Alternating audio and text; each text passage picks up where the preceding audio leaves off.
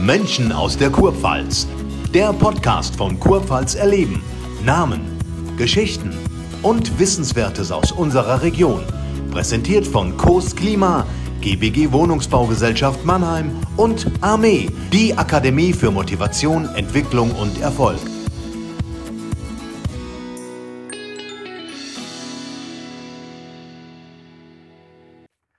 Unser heutiger Studiogast hat nicht nur mit seinen äh, jeweiligen Clubs viele Gegner, sondern er hat auch den Krebs besiegt. Nachdem er seine glanzvolle sportliche Karriere beendet hatte, war er ebenso erfolgreich lange Zeit Manager der Musikgruppe Pur. Herzlich willkommen, Uli Roth. Servus Bulle, sage ich ganz bestimmt Jawohl. jetzt am Anfang. Hallo, weil das ist natürlich die erste Frage, weil wir kennen uns ein halbes Leben lang, mit Sicherheit, wenn nicht mehr. Und immer warst, warst du für mich immer nur der Bulle. Warum Bulle? Wo kommt's her? Also die Ableitung ist äh, Bule Roth, äh, ein früherer Spieler vom FC Bayern, der Franz, der auch noch lebt, den ich auch persönlich schon mehrfach begegnet bin, auch im Zusammenhang mit dem Bullen.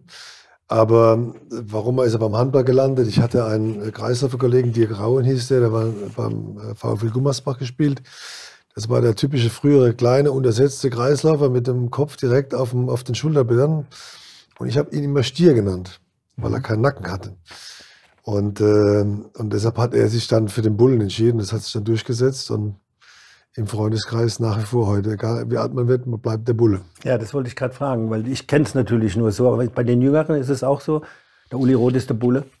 Ja, es hat sich so durchgesetzt. Also es ist äh, tatsächlich, ich unterschreibe manchmal so gar nicht mit Bulle, aber im Uli, mhm. Ausrufezeichen Bulle Rot. Das ist so mein Markenzeichen irgendwo geworden. Wenn man vom Uli Roth spricht, muss man natürlich auch gleichzeitig vom Zwillingsbruder sprechen, vom Michel, weil die Karriere, die Handballkarriere, die lief ja ein Stück weit parallel. Lass uns mal anfangen in deiner Kindheit. Äh, ihr seid fünf Minuten voneinander auseinander geboren worden. Der Papa war Handballnationalspieler, Basketballnationalspieler. Ist der, der Ballsport in die Wiege gelegt worden? Also zum einen sind wir als eineige Zwillinge äh, gemeinsam im Mutterleib schon aufgewachsen. Das ist eine besondere Verbindung, auch eine besondere äh, Kindheit, die man erlebt durch einen eineigen Zwilling, weil man ja sich sehr ähnlich war, zum Verwechseln ähnlich und man auch nie verstanden hat, warum man die anderen, äh, die einem gegenüberstanden, nicht auseinanderhalten konnten. Das war eine, eine interessante, aber auch manchmal schwierige Zeit. Und jeder musste auch seine eigene Identität tatsächlich entwickeln. Wir waren jetzt als Zwillinge beide charakterlich sehr fordernd und dominant. Das ist nicht bei allen eineigen Zwillingen so. Die meisten eineigen Zwillinge ist einer dominanter, der andere zieht sich mehr zurück. Ähm, so haben wir unseren eigenen Weg finden müssen. Ich habe so die weicheren Sachen gemacht, dann wie Pfadfinder und Ministrant. Mein Bruder war dann eher äh, nur dem Sportzug gewidmet. Und so haben wir uns dann ja, auf jeden Fall äh, wieder gefunden und gefunden haben wir uns immer im Handball. Mhm. Da waren wir eine Achse, da waren wir äh, zusammen eine Macht und das haben wir natürlich auch dann entsprechend ausgenutzt für uns. Ja, wann hat sich das Handballspiel entwickelt? Schon, man kennt das ja oft von, wenn die Kinder kommen bei ehemaligen Handballspielern, äh, die sind sehr schnell mit dem Ball verwachsen. War es bei euch ähnlich, dank des Papas? Ja gut, das sportliche Talent äh, hatten wir zweifelsohne von unserem Papa. Äh, mein Papa war ja äh, mehrfacher Basketball-Nationalspieler, war sechsmal deutscher Meister damals im USC Heidelberg. Äh, und die, Hand, die damaligen Basketballer sind dann noch ins Handball gewechselt. Deshalb kam auch die SG Laushausen äh, sehr schnell weit nach oben. Das waren äh, auch durch Teil durch die Basketballer, die dann in den 50er Jahren rübergekommen waren von Heidelberg. Und das war das sportliche Talent, das man uns in die Wiege gelegt hat und das äh, Temperament, das man uns äh, nachsagt und nachgesagt hat, kam von der Mama. Meine Mutter ist ja äh, Südamerikanerin, kommt aus Peru. Daher kommt das südamerikanische äh, Temperament und das hatte für den Handball natürlich auch eine Bedeutung. Und so haben wir gemeinsam das Talent von Papa und das Temperament von der Mutter äh, vereint, äh, dann eben als Zwillinge zusammen auch agiert in der Achse.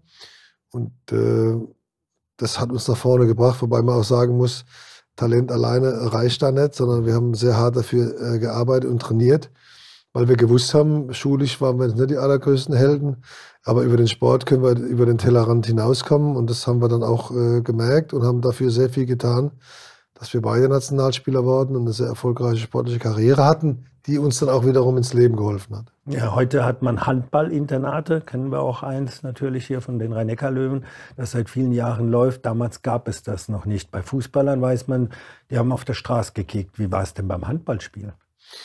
Also wenn du in Leutershausen aufwächst als Kind, dann gibt es eigentlich nur äh, Handball. Es gibt auch den Fußballverein Leutershausen, den FV, die auch gute Jugendarbeit machen. Aber eigentlich war so in die Wiege gelegt, wenn du in Leutershausen geboren bist und bist größer wie 1,70 als 16-Jähriger, dann kommst du ins Handball. Ja, ja, äh, ja. Und man muss auch sagen, dass die SG Leutershausen schon früher unglaublich gute Jugendarbeit gemacht hat, weil die ehemaligen Spieler damals die Jugendlichen trainiert haben und es eine ganz große Motivation war. Und unser kleiner Dorfverein hat ja nun auch äh, mehr als 20 Nationalspieler die letzten äh, 30 Jahre entwickelt und äh, in den deutschen Markt geworfen.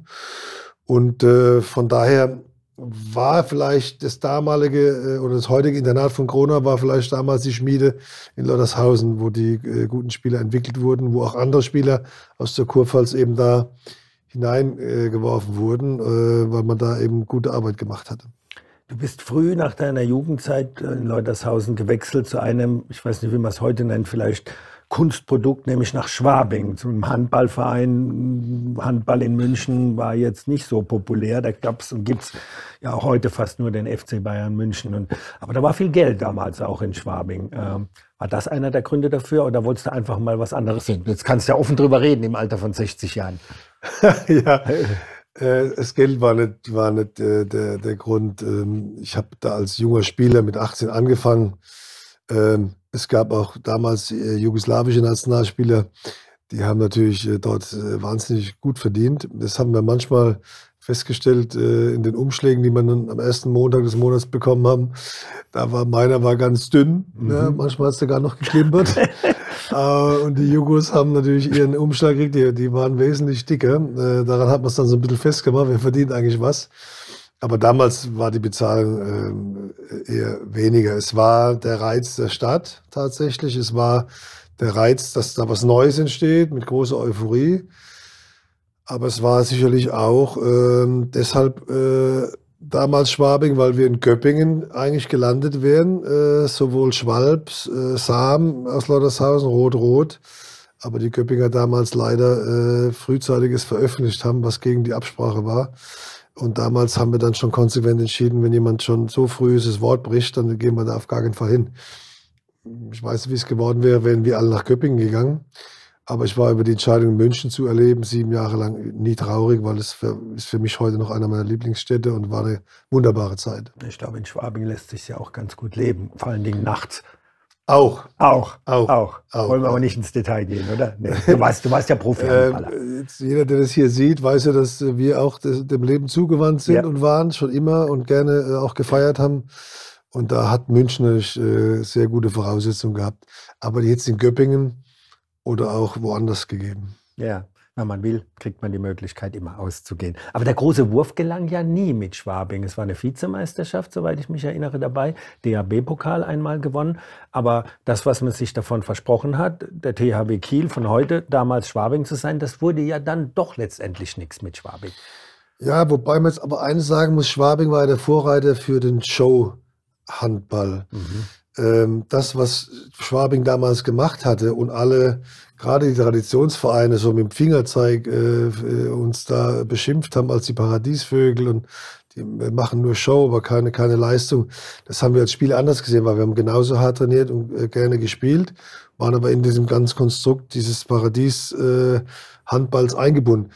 Das war damals ein äh, Mäzen, Urs Sondler hieß der, ein Schweizer, der da viel Geld investiert hat, aber hatte schon auch die Vision und gute Ideen, wie man denn aus dem Handball aus, äh, etwas mehr Show macht. Da geht es ja vom Spiel in der Halbzeit. Äh, und das haben alle übernommen dann irgendwann, mhm. die damals auch geschimpft haben. Und deshalb war das für mich eine, eine Vision, die er damals schon hatte. Und, ähm, und ich habe mich da auch damals in dieser ganzen Zeit sehr gut wohlgefühlt und habe auch für mein späteres Berufsbild da auch viel gelernt. Irgendwann folgte der Wechsel, lass mich nachschauen, entschuldige, nach Großwaldstadt ging es damals ja, zu der Zeit ja auch ein ganz, ganz großer Club, ohne Frage. Äh, heute ja nicht mehr ganz so groß, verschwunden in den Niederungen. Äh, da bist du drei Jahre geblieben. Warum Großwaldstadt? Weil dann doch die Nähe da war, ein Stück weit zur Bergstraße? Also in München ging es bergab und das, mhm. die waren noch nicht mehr in der Lage, Bundesliga eigentlich zu finanzieren. Und damals wurde man als Spieler noch verkauft, da wurden noch Gelder bezahlt, äh, ähm, über die man nie gesprochen hat. Das war so. Äh, und Schwabing brauchte das Geld und dann hat man mich mehr oder weniger verkauft. Auch, auch ein Stück weit gegen meinen Willen, weil ich gerne in München geblieben wäre, aber es war natürlich nicht möglich. Großwaldstadt wollte mich äh, und ein ausschlaggebender Grund, warum ich auch nach Großwaldstadt war dann eben die, die, die Rückkehr zu meinem Zwillingsbruder Michael, der da dort gespielt hat und auch Kapitän war und äh, Martin Schwalb. Und dann war äh, klar, Großwaldstadt ist ein großer Verein äh, mit großer Historie, auch mit Chancen mal einen Titel nochmal zu gewinnen. Und deshalb war für mich der Weg nach Großwaldstadt erst schwierig, von München ins kleine Dorf zurück. Äh, auch nicht ganz so einfach gewesen, aber am Ende auch eine gute und wichtige Entscheidung. Ja, aber es hat wieder nicht gereist zur Meisterschaft, sondern wieder nur zum DAB-Pokal. Ne, wir sind 1990 mit Großwaldstadt, bevor oh, ich dann okay. zurück bin nach Großwaldstadt, so okay. deutscher Meister geworden. Das war für mich natürlich auch eine unglaubliche äh, Befriedigung, auch Erleichterung, weil es gibt ja heute so viele Sportler, egal in welcher Sportart, Fußball, Handball, Volleyball, egal die spielen ihr Leben lang äh, ganz erfolgreich in, in, auf oberstem Niveau, werden aber nie Meister, weil Titel zu gewinnen ist tatsächlich am Ende des Tages nicht das, was immer auf der Straße liegt. Die muss man sich erarbeiten. Vielleicht muss man auch in dem Verein sein, wo es eine Chance gibt, einen Titel zu gewinnen.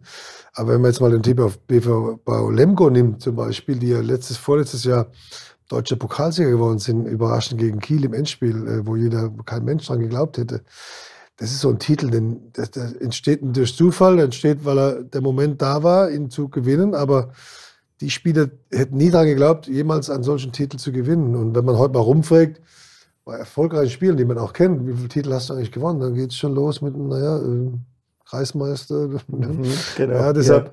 wenn man in seiner Sportart deutscher Meister wird, das ist für jeden, für uns das größte Erlebnis. Ja, ich wollte gerade sagen, ich habe ja mit vielen Sportlern in den letzten Jahrzehnten gesprochen und man fragt natürlich immer, wie ist denn der Moment, wenn du, wenn die letzte Sekunde abläuft und du weißt, du bist jetzt Meister und äh, die meisten können es gar nicht so richtig beschreiben, was für ein Gefühl ist. Es ist eine ungemeine Befriedigung, weil man holt ihn ja nicht in einem Spiel sondern nach einer ewig langen Saison, wo man sich ja jede Woche, pardon, den Allerwertesten aufreißen muss, um ganz da oben zu stehen. Kannst du dich erinnern, wie es für dich war, als feststand, wir haben diesen Titel? Also zum einen ist, war es die Erkenntnis, jetzt habe ich ihn endlich. Ich war mhm. ja, ich glaube, vier, viermal Vizemeister. Und äh, dann denkt man, oder Vize, Vize auch bei der Olympiade mit Silbermedaille ist was wert, aber es ist natürlich nicht der du Titel. Das letzte Spiel oben, verloren. Nicht Gold. Ja. Wenn man es dann endlich geschafft hat und man, ich war ja damals auch schon äh, nicht am Ende der Karriere, aber es ging, war, war schon 29, 30, wo man äh, darüber nachgedacht hat, wie geht es jetzt weiter, dann war das einfach äh, ein unglaubliches Glücksgefühl, aber auch für einen Moment auch äh, in der Halle, auch die Leere. Ja. Man, man fühlt manchmal so, den Trubel drumherum und die Begeisterung, trotzdem ist man in sich äh, eher, eher ruhig. Bis auf den Moment, wenn man wieder mit der Mannschaft zusammensteht und die Schale hochwirft. Äh, aber die, die Feierbiester, die Feierei, die wir danach veranstaltet haben, die hat erst, äh, die hat dann drei, vier Tage angedauert, aber äh, unter uns, ja, im Dorf und hier ähm, beim Bäcker und hier beim, mhm. beim in Großwallstadt, bei, bei, beim Gärtner, wo der einen kleinen Pool hatte, da saßen wir, glaube ich, gefühlt 38 Stunden drin ja. und haben äh, gefeiert. Das sind die Momente, die man nicht vergisst. War dann folgerichtig auch logisch, dass du Richtung Ende der Karriere zurückgehst nach Leutershausen? War das so gewollt auch von dir? Ja, ich habe ja, bin ja bei Kurpfalz erleben und erleben heißt ja nun auch, äh, ähm, das, was man hier als Kind erlebt hat, äh, nimmt man ja als Heimat wahr. Und ich bin sehr heimatverbunden und für, war für mich auch klar, ich werde irgendwann zurückkommen in die Heimat. Und ich war dann ja, insgesamt elf Jahre unterwegs, äh, mit Nationalmannschaft natürlich auch in ganz Europa unterwegs und war viel auf Reisen und habe mich dann auch ein Stück weit danach gesehen, zurückzukommen, mich auch um meinen Beruf dann zu kümmern. Und Radio Regenbogen war ja dann meine berufliche äh, Heimat ist geworden. Und das war mir wichtiger, als nochmal damals nach Schwartau zu wechseln oder woanders hin, ja. Weil ich, wie gesagt, schulisch jetzt nicht äh, äh mal äh, Glanzlichter äh, des Lebens äh, mich ausgezeichnet habe oder mein Bruder auch nicht. Deshalb war klar, ich muss schnell in einen guten Beruf reinwachsen und in einen, der mir Spaß macht. Und da habe ich auch während meiner Karriere schon viel dafür getan ich gewusst habe, ich kann jetzt nicht nur Handball spielen, danach gucken, was passiert. So, ich habe schon während der Karriere viel dafür getan. Und äh, Klaus Schunk, damals der Chef von Radio Regen, hat mich aufgenommen, an mich geglaubt, mich gefördert und mich auch sehr schnell in Verantwortung genommen. Und das habe ich dann auch äh, gerechtfertigt. Mhm, bevor wir auf die Karriere nach der Karriere kommen. Vielleicht gerade noch einen kleinen Blick auf die Leutershausener Zeit. Du hast es ja vorhin angesprochen, wieder ein Vizetitel. Aber ich glaube, ich war ja persönlich auch dabei, auch in den, in den Spielen zuvor, in Essen, dieses wunderbare Spiel. Ähm, ich glaube, es hat noch nie so eine schöne Feier gegeben bei einem Vizemeister, obwohl der nur Zweiter geworden ist. Aber das, was damals in Leutershausen ablief, war ja unfassbar. Ja, es war unfassbar, weil wir unfassbar viele andere äh, Favoriten ja, auf unserem Weg, weil wir kamen ja von unten der Playoff nach oben, äh, haben ausscheiden lassen mit dem Sieg bei Tusem Essen. Das war das war äh, eine absolute Sensation für die Handballwelt damals. Und wir haben, wir sind durch diese Playoff, äh, haben wir uns selbst durchgetragen, hatten aber schon eine verlässliche Saison gespielt, gerade in der Defensive. Und haben das mit in die Playoff genommen. Und ein Stück weit, klar, waren wir immer die, die Außenseiter. Und wenn man die Außenseiter nicht richtig ernst nimmt, dann hat der Außenseiter auch eine Chance. Also, ähm, und warum wir nicht deutscher Meister geworden sind, gibt es eine ganz einfache Erklärung. Danach habe ich noch nie jemandem gesagt, aber wir hatten zwischen dem letzten Erfolg ähm, und dem ersten Heimspiel dann gegen Ballau Massenheim, hatten wir einfach zehn Tage Zeit zum Nachdenken. Mhm. Und äh, wenn du im Dorf lebst, ziehst du dich nicht äh, der Begeisterung und der Menschen und die Erwartung. Und dann war ein Vorverkauf für das Spiel in Benzheim damals, da standen die Leute 400 Meter Schlange. Das war ja damals auch eine absolute äh, Sensation. Und hätten wir nicht die zehn Tage Zeit gehabt, äh, drüber nachdenken, was ist denn eigentlich, wenn wir jetzt deutscher Meister werden? Wären wir deutscher Meister geworden, wenn es im Rhythmus von den nächsten drei, vier Tagen passiert wäre. Äh, das hat mir auch die Erkenntnis gebracht, dass es im Sport sich unglaublich viel oder fast alles im Kopf abspielt. Absolut, ja. absolut. Und deshalb haben wir das Heimspiel vergeigt. Und das hätten wir nicht gemacht, hätte man nicht so lange darüber nachgedacht, äh, wie schön es gewesen wäre, wenn wir deutscher Meister geworden wären. Aber was soll ich sagen, mit der SG Haushausen zu der Zeit deutscher Vizemeister zu werden und ich da dabei sein zu dürfen als alter Spieler, der die Jungen auch ein Stück weit geführt hat, das war natürlich ein Riesenerlebnis. Und Wobei, es war ja eine tolle Mannschaft damals. Tolle Mannschaft. Ja, Marc Nagel, alles richtig gute Handballer, die ja dann auch später bei anderen. Super Mischung und auch ja. ein super Trainer. Ne? Der Jürgen Hahn war der ja auch mein Guckle. Mentor genau, in, vielen, genau. in vielen Fragen und ja. Jürgen hat, hat uns äh, unglaublich äh, gut trainiert und auch geführt.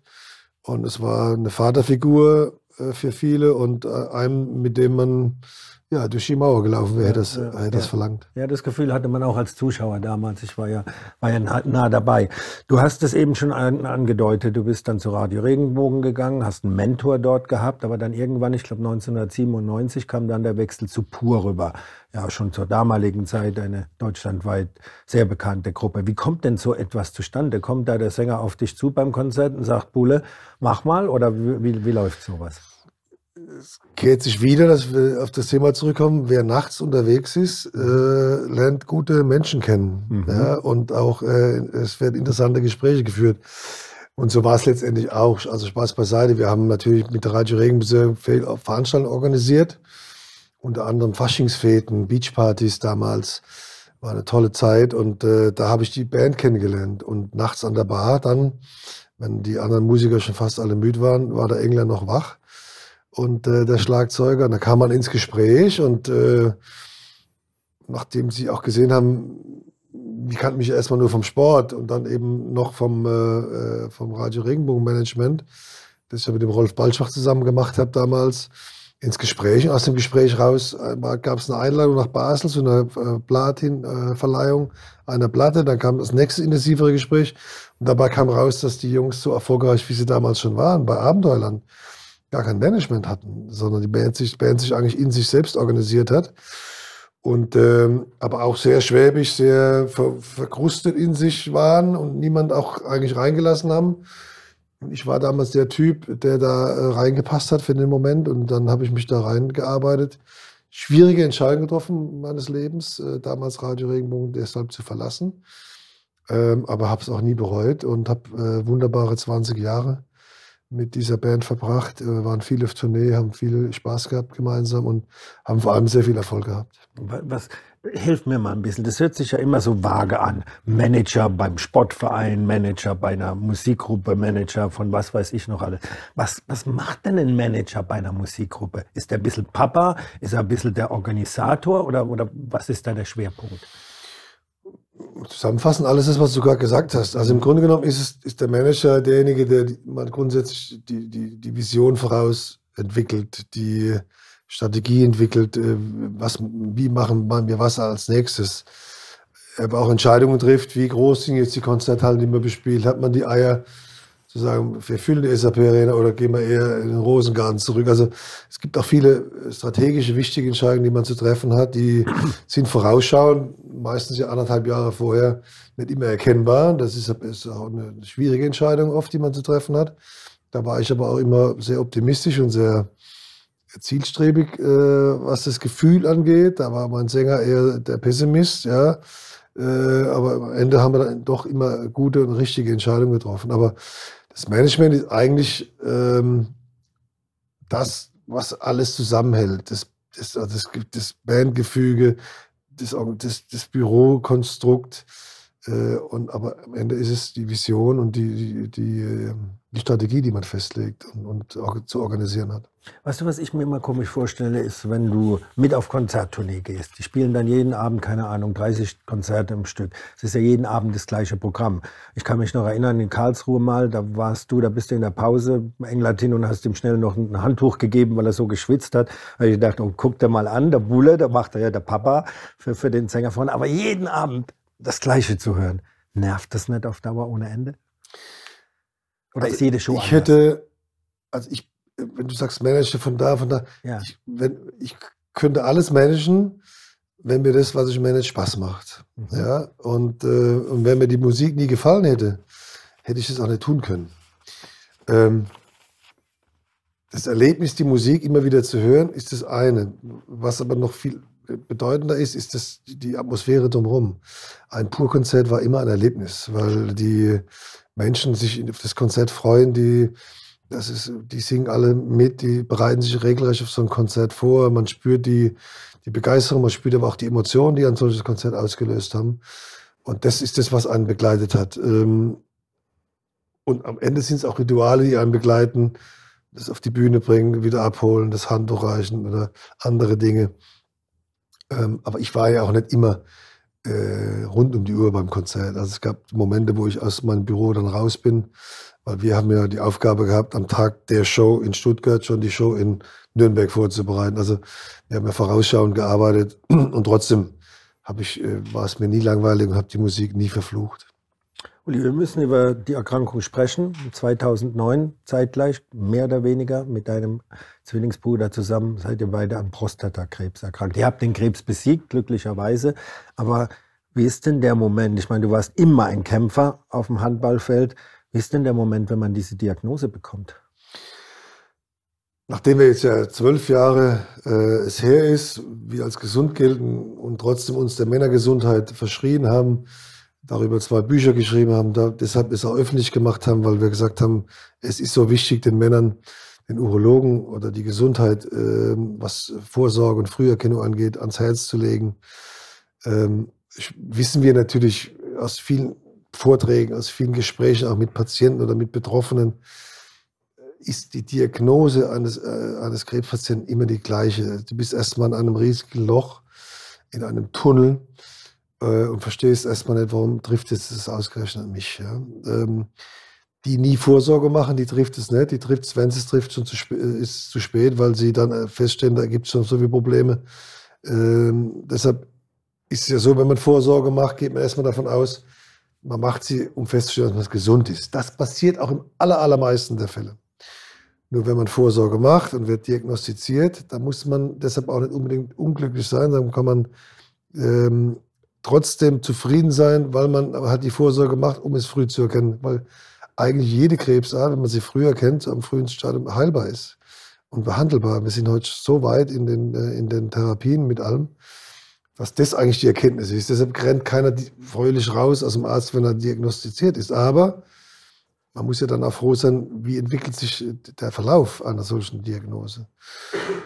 Und äh, aber es ist ein Schock und man hat Angst um sein Leben. Man äh, hat Angst vor Therapien wie äh, natürlich ähm, Chemo, äh.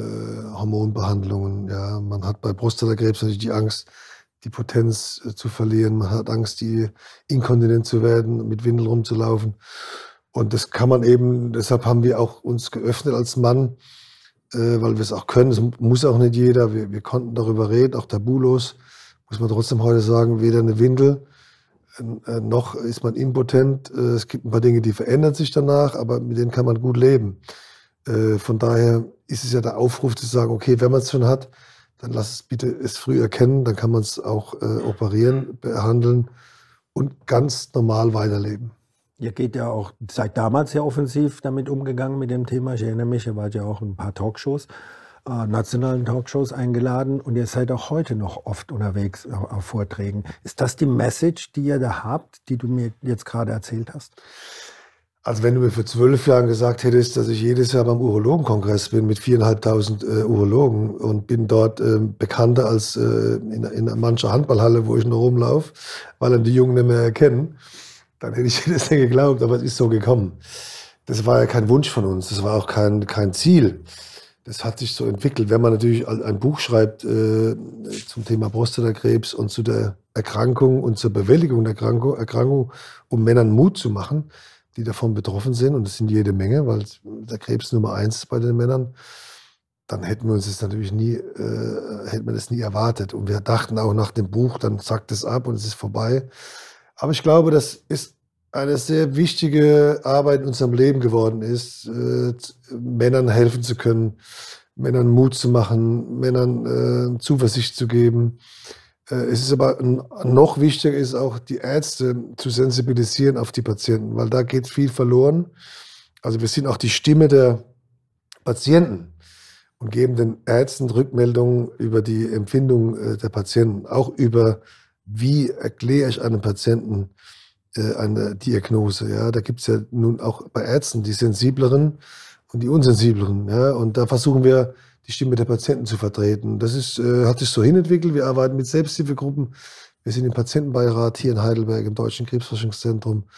Äh, wir sind äh, im deutschen, äh, der Deutschen Gesellschaft für Urologie äh, mit, mit in Kampagnen. Wir sind bei der Deutschen Krebshilfe, bei der Deutschen Krebsgesellschaft. Also wir sind überall vertreten und äh, sind die Prostata-Paten Deutschlands geworden.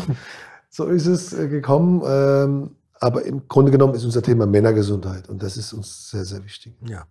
Du bist weggegangen bei Pur irgendwann und dann hast du weitergemacht ein bisschen mit einer Konzertagentur hier in der Region, die auch im Sommer sehr viele, sehr viel, ein großes Festival ja auch hat, in Ladenburg, wenn ich mich recht entsinne. Aber ein bisschen ein Herzprojekt ist immer noch geblieben, die SG Leutershausen die ja weit entfernt ist von dem, was sie war, als du noch gespielt hast damals als Kapitän. Nämlich spielt nur in der dritten Liga. Wie weit bist du noch involviert und wie weit liegt dir dieser Verein noch immer so sehr am Herzen? Ich habe bei der Eskiloshaus Handball spielen gelernt. Das ist das eine. Das andere, der Verein hat mir unglaublich viel gegeben, weil wir eine tolle Jugend hatten und eine tolle Jugendarbeit mit Trainern, mit Betreuern. Und ich bin da ich bin der Meinung, dass man auch im Ehrenamt, äh, wenn man sowas erlebt hat und äh, 2007 eben auch die Insolvenz kam und ein Jahr überhaupt kein Spielbetrieb war in Lottershausen und wir eine jüngere Generation uns zusammengesetzt haben, wie können wir das wieder ändern, so dass die Jugend bei uns auch weiter existiert, weil unsere Jugend wäre auch weggestorben, hätte man nicht wieder eine erste Mannschaft äh, gehabt, zu der man hochgucken kann dann war ich der Meinung, da muss ich was zurückgeben. Äh, und das ist die Motivation, dass die Jugend äh, weiter äh, existiert und dass die Jugend das erleben kann, was ich in der Jugend erlebt habe, nämlich dass ein Verein auch eine zweite Familie werden kann und dass ein Verein in vielen Sachen eben auch soziale Arbeit übernimmt, ohne dass man es vielleicht direkt auch bewusst aufgesetzt machen muss, sondern es passiert einfach. Aus, dieser, aus diesem Ja sagen, es sind jetzt auch über zwölf Jahre geworden. Äh, ich versuche jetzt gerade mit Marc Wetzel, mit Seppel Brehm und mit anderen Menschen, die jünger sind, auch wieder eine Nachfolgegeneration zu schaffen, dass diese Tradition der SG Hausen und dass die Jugendabteilung, dass auch die erste Mannschaft äh, weiter leben und funktionieren kann. Und ähm, ich glaube, wenn man das macht, und das wurde in Leutershausen oftmals auch versäumt, dass Menschen zu lange an ihrem Abend in ihrer Macht festgehalten haben und nicht dafür gesorgt haben, was kommt eigentlich nach mir. Wenn man das macht, dann hat, haben wir in Leutershausen auch die Chance, lange noch zu existieren. Ich glaube, und ich bin da nicht der Einzige, der ja auch immer gesagt hat, aus dieser Fusion, aus der dann letztendlich die Rhein-Neckar-Löwen geworden sind, hätte man sich vielleicht eher an die SG Leutershausen anbinden sollen damals in diesem Projekt. Und ich weiß, es gab auch Gespräche, aber irgendwie sind sie, sind sie nicht vorangegangen. Letzte Frage mit einer Bitte um eine kurze Antwort. Kann überhaupt denkbar ein Verein wie die SG Leutershausen überhaupt noch irgendwann mal in einer ersten Liga spielen? Das ist fast undenkbar, oder? Illusorisch? Ich glaube, das muss man jetzt auch hier auch gar nicht. Mhm. Ähm, ich glaube, dass äh, den Rhein-Neckar-Löwen äh, eine Zweitligamannschaft sehr gut äh, tun würde, noch in einer engen Abstimmung und Kooperation. Das habe ich schon immer gesagt, weil ich glaube, dass die hochtalentierten Spieler, die jetzt nicht direkt den Sprung vom Jugendzentrum Gronau hochschaffen, nicht woanders spielen müssten. Die sollten eigentlich hier in der Region bleiben können, ausgebildet werden in Kooperation mit, mit dem Cheftrainer der Rennecker Cheftrainer Neushausen, Cheftrainer Gronau. Das wäre eine sinnvolle Verbindung. Äh, da werde ich auch nie, darauf, nie aufhören, darauf zu, äh, darüber zu, zu, reden, auch zu, zu werben. Aber ähm, dass wir wieder mal aufsteigen könnten in die zweite Liga, das glaube ich schon. Aber erste Liga ist äh, finanziell nicht stemmbar und ist auch an der Seite der Rennecker Löwen nicht äh, denkbar. Nicht darstellbar, nicht darstellbar. Ein gutes Konstrukt, das du gerade angesprochen hast. Vielleicht erleben wir es beide noch. Wir haben das ein oder andere Kaltgetränk in der Vergangenheit zusammen zu uns genommen. Ich hoffe, es folgen noch viele, Uli. Das hoffe ich Dank, auch. Dankeschön für den Besuch bei uns im Studio. Alles Gute und bis demnächst. Tschüss. Vielen Dank. Dankeschön. Das war Menschen aus der Kurpfalz, präsentiert von Coast Klima, GBG Wohnungsbaugesellschaft Mannheim und Armee die Akademie für Motivation, Entwicklung und Erfolg. Mehr zu sehen und zu hören gibt es auf der Heimat-App Kurpfalz erleben und unter kurpfalzerleben.de. Bis zum nächsten Mal.